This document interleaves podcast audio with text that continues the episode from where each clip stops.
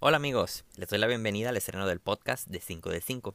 Aquí van a encontrar recomendaciones, reseñas y más contenido sobre películas y series que están disponibles tanto en cartelera como en las principales plataformas de streaming como Netflix y Amazon, entre otras.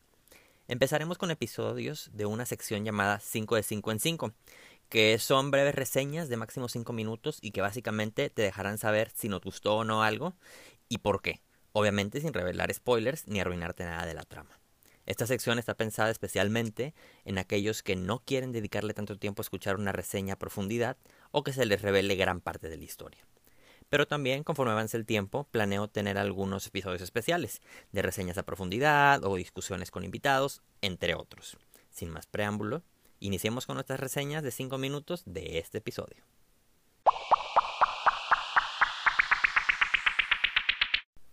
Está bien no estar bien. Es una serie coreana disponible en Netflix y es básicamente como una novela. Este tipo de producciones también son conocidas como doramas coreanos o cordramas. Eh, y nos cuenta la historia de Moon Gang-tae, un joven que trabaja como cuidador enfermero en un hospital y quien debe cuidar de su hermano mayor, Moon San-tae, que es autista. Ellos son huérfanos desde muy pequeños. Un día, Moon Gang-tae eh, conoce a Ko quien es una exitosa autora de libros infantiles con un peculiar carácter en cuanto ellos eh, se conocen, se crea una, una conexión especial entre ellos y a partir de ahí es la historia que vamos a conocer en, este, en esta producción. Como contexto, esta es la primera serie coreana que veo de este tipo y la verdad me encantó. Aunque sí tiene tintes un poquito de telenovela, se me hizo cero convencional y eso fue lo que más me gustó. Como que nunca había visto algo de, de ese tipo y me cautivó. Después de ver tantas series y películas más o menos con el mismo formato eh, y, el mismo estilo, la verdad es que esta se me hizo súper refrescante y muy padre. Pero los primeros episodios sí les tengo que advertir que pueden sacarlos un poco de onda, como me pasó a mí, porque había situaciones y personajes que sentí un poco caricaturizados, eh, pero al mismo tiempo eso fue parte de lo que captó mi atención desde el inicio. Eh, básicamente esta serie es un drama, pero a lo largo de los 16 capítulos que vamos viendo, vamos pasando por diferentes géneros. Tocan un poquito de romance, bueno, no un poquito, sí es mucho de romance porque es un drama romántico, pero también vemos un poquito de suspenso y también este toque de comedia bastante característica de Corea. Y esto provoca que aunque son los capítulos algo largos, ya que duran un poquito más de una hora, y son 16 episodios, aún así la serie no se siente ni tediosa, ni aburrida, ni larga. ¿Por qué? Porque eh, porque vemos diferentes géneros, como ya lo mencioné, entonces eso lo hace muy interesante. Además, siempre está pasando algo. Cuando resuelven un problema, ya sale otro. Entonces eso siempre te mantiene atento todo el tiempo. Las actuaciones son increíbles. La verdad es que eh, me encantaron, empezando por el actor que interpreta a Sante, el hermano con autismo. La verdad es que hace un papelón increíble. Eh, se la crees toda y además de que tiene un toque muy especial que hace que te encariñes mucho con, él. Pero también los otros dos protagonistas, eh, ya que al menos a mí me lograron transmitir bastante.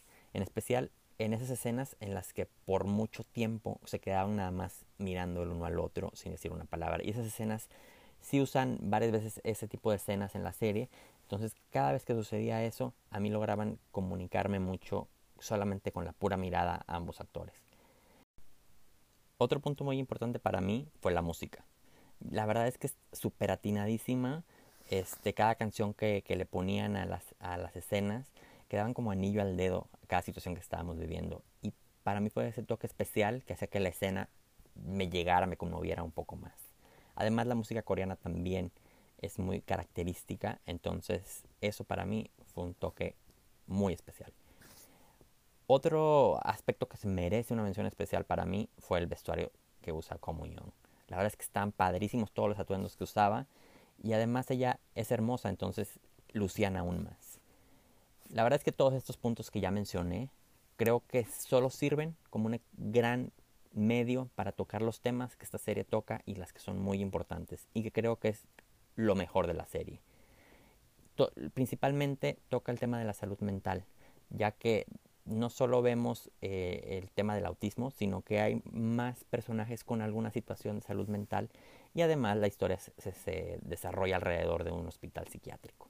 Entonces es un punto muy especial, muy importante y qué bueno que lo tocan, lo tocan de una manera muy buena para mí que deja que la gente lo pueda comprender un poco mejor.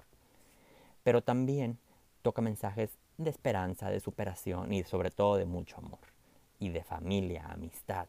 La verdad es que yo me reí muchísimo, lloré obviamente también y me conmoví bastante, pero sobre todo me encariñé con cada uno de los personajes, ya que todos son muy buenos personajes. Yo se les recomiendo muchísimo. Mi calificación para está bien, no estar bien es un perfecto 5 de 5 porque la verdad me encantó y no le puedo encontrar ningún solo pero. Recuerden que la pueden encontrar en Netflix.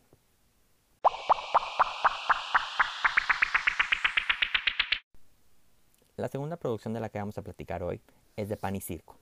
Esta serie de Amazon Prime Video, en la que el actor Diego Luna invita a cenar a diferentes personalidades de distintos ámbitos para discutir diversos temas eh, con respecto a México. Cada uno de los siete episodios se enfoca en un tema en específico, empezando por un episodio especial en el que se toca el tema de la pandemia del COVID-19, para después ahondar en diferentes temas como la violencia de género, la legalización de las drogas, el cambio climático, la despenalización del aborto, la migración y el racismo en México. Cada cena está preparada por diferentes chefs mexicanos reconocidos, que además terminan integrándose a la conversación para aportar sus opiniones también. Originalmente, esta serie iba a constar de seis episodios, los cuales fueron grabados el año pasado, pero al llegar la, la pandemia en plena postproducción, decidieron hacer uno especial, un episodio extra con un formato diferente a los demás y que se adaptara a esta nueva normalidad, que es con el que deciden empezar esta temporada, lo cual para mí fue un gran acierto, ya que además de ser el tema más importante en la actualidad, la manera en la que lo hicieron me gustó bastante. Reflejó mucho de lo que estamos viviendo y se tocaron varios temas que aunque fueron muy por arriba, sí tenían algo que ver y eran de mucho interés. A mí, Diego Luna siempre se me ha hecho un tipo carismático. Y aunque leí críticas hace unos días en las que lo atacaban por quererse hacer pasar como un intelectual con este programa y que cómo se atrevía a juzgar y a, dar esas opiniones, la verdad es que yo no lo sentí así, al revés. Sentí que él funge como un buen moderador que solo se encarga de detonar la conversación y además de ir encaminando los temas y limitándose a hacer aportaciones que en ningún momento yo sentí pretenciosas, sino que sentí que son cuestionamientos y pensamientos de cualquier mexicano. Además de que creo que no cualquier persona iba a lograr convencer a distintas personalidades de la política como Miguel Ángel Osorio Chong, Olga Sánchez Cordero, inclusive el tan famoso doctor Hugo López Gatel, a sentarse a conversar en, de estos temas con más gente. Y que precisamente no son políticos, sino personas que les ha tocado vivir estos temas desde diferentes, eh, desde diferentes eh, francos, o sea, diferentes perspectivas. También vemos a celebridades como Ana de la Reguera, Rubén Albarrán de Café Tacuba, Gal García Bernal, quien también es productor de la serie. Bueno, toda esta mezcla de personajes es lo que hace que cada mesa de discusión sea bastante interesante. Y si esto le suman los platillos y participaciones de chefs como Elena Regadas, Enrique Olvera, Javier Plasencia y Jair Telles, por decir algunos, todos haciendo platillos mexicanos y además muy típicos de los lugares en donde se desarrollaba cada cena, que fue desde el Caribe mexicano hasta el Valle de Guadalupe en Baja California. Todos con unas eh, con una un escenario padrísimo, ¿no? Desde puede ser a la orilla del mar o en, en el campo de, los viñedos o en algún edificio muy bonito de la Ciudad de México. La verdad es que ese también es un punto muy especial, los escenarios que, que, que decidieron utilizar para cada una de las cenas. Por todas estas razones, esta es una serie que se me hizo muy interesante y siento que nos va a hacer ver diferentes puntos de vista y realidades de, diferentes personas en distintas posiciones ante situaciones y problemáticas que vivimos en México actualmente y las cuales pues son bastante controversiales. Estas discusiones obviamente no pretenden ser la solución del problema, eso lo entendemos, pero sí sirven para abrir un poco más la mente y conocer más de estos temas, lo cual nunca es malo, ¿no? O siempre hay que informarse y tener pues todos los mayores puntos de vista posibles para poder crear un propio juicio. Mi único pero aquí fue que a mí me hubiera gustado más confrontaciones en la, mayoría de los episodios, ya que en algunos sentí que todos los participantes tienen una postura más o menos similar. Entonces era un intercambio de ideas también bueno, pero a lo mejor yo me hubiera esperado un poquito más de debate. Hay otros episodios en los que sí veo que hay una o dos personas con un pensamiento o un punto de vista diferente, pero que al ver que los demás tenían esa otra manera de pensar como que lo suavizaron para evitar entrar en un conflicto o entrar en una confrontación. Entonces, eh, y bueno, sí hubo dos capítulos, el del aborto y el del racismo, que sí sentí que hubo un poquito más de, de discusión, en especial en el del racismo, donde hubo un momento en el que hasta Diego Luna hizo una cara como que de asombro por, por la reacción de uno de los participantes, ¿no? la confrontación que, que, él, que él, estaba teniendo. Eh, me quedo también con ganas de que hubieran profundizado un poco más en los temas, eh, pero bueno, se hubieran hecho mucho más largos los capítulos también. Pero espero que hayan, que hayan más temporadas en donde sí puedan ir en específico más en otros temas, que en, este, en esta temporada sí fueron tocados, pero no fueron el centro de la conversación y que son bastante relevantes en el México actual, ¿no? Como lo puede ser la refinería, la refinería de, Dos Bocas, el Tren Maya, entre otras cosas, ¿no? Cosas que han sido muy sonadas y que nos gustaría conocer los diferentes puntos de vista de los expertos y de los principales afectados. Mi calificación para Pan y Circo es de 4.2 de 5. Recuerden que está disponible en Amazon Prime Video.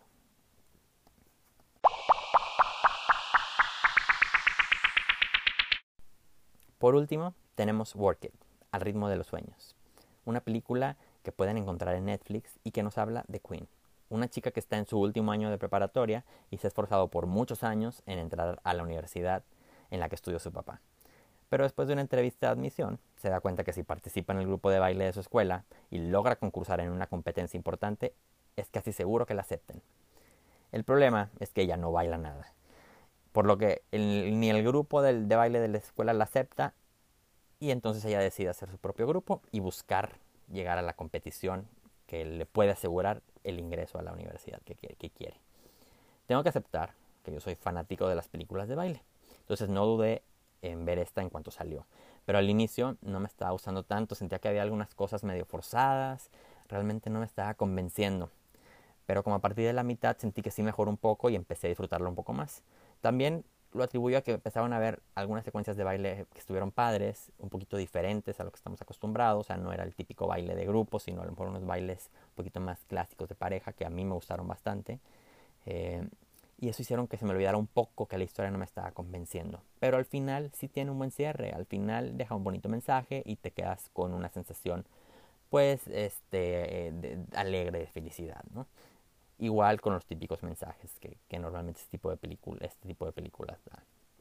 Es cierto que tampoco no es la película más original y también es algo predecible, pero a final de cuentas es entretenida y puede ser una opción para ver en familia sin ningún problema. Si les gustan ese tipo de películas de baile, también les recomiendo que vean Siente el ritmo. Es una película que también se estrenó en Netflix hace una semana y aunque a mí no me gusta tanto comparar, esa me gustó más.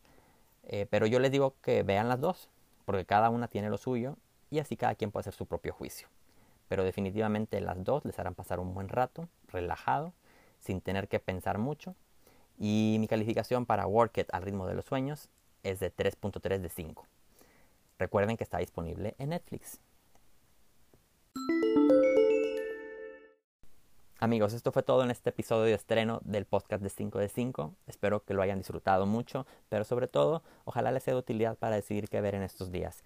Eh, nos pueden seguir en nuestras redes sociales, no olviden eh, suscribirse aquí al, podcast de 5 de 5, pero también nos pueden encontrar en Facebook como 5 de 5, los 5 son con números, y en Instagram como 5 de 5 Cine, todo junto.